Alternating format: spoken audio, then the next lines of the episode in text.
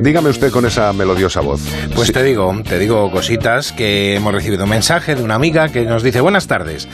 Desde el martes falta de casa nuestra gatita Ruth. Desconocemos qué ha pasado, aunque hayan pasado muchos días, hay posibilidad de que sobreviva si está perdida. Mm, y nos dice que tiene un chiquitín que cuando se va a la cama quiere una foto de ella en, en su mesita. vaya puñeta, tío.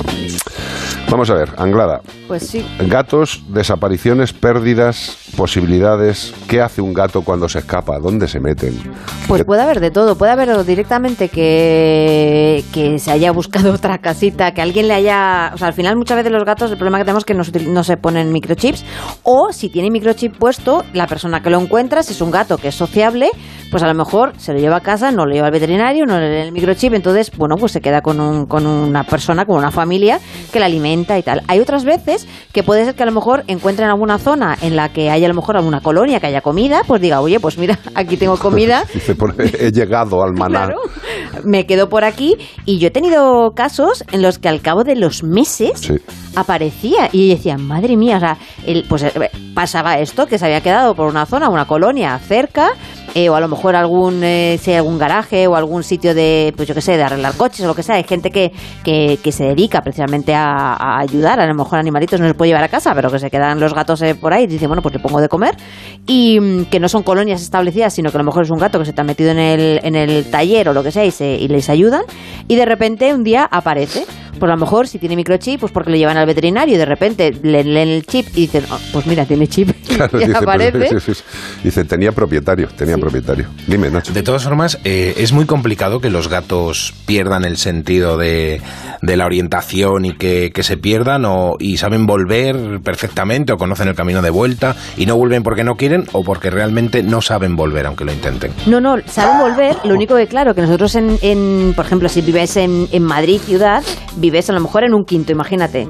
No es lo mismo vivir en un chalet que entras en tu casa, en tu jardín, estás en tu casa, que de repente volver a un quinto piso. Que dices, vale, yo sé que vivo en este edificio. imagínate el gato llamando al telefonillo, tío. O sea, es, complicado. Es complicado.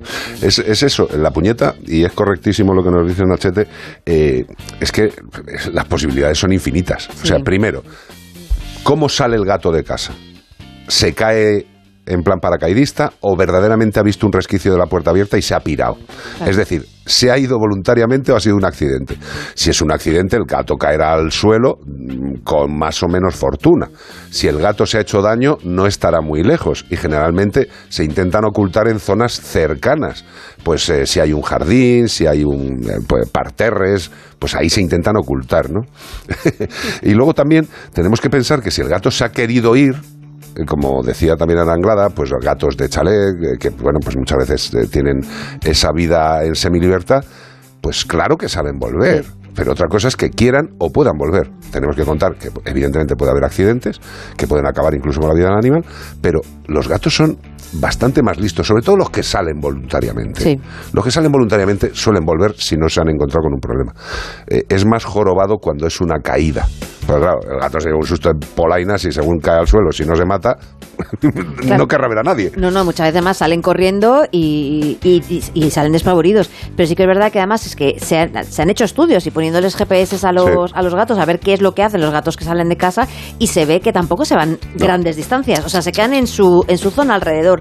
Entonces también dependerá un poquito de lo que de Ruth que hará, que es si es un gatito de casa o si es un gatito de, de piso. Exacto, pero vamos, que efectivamente decir algo concreto es imposible.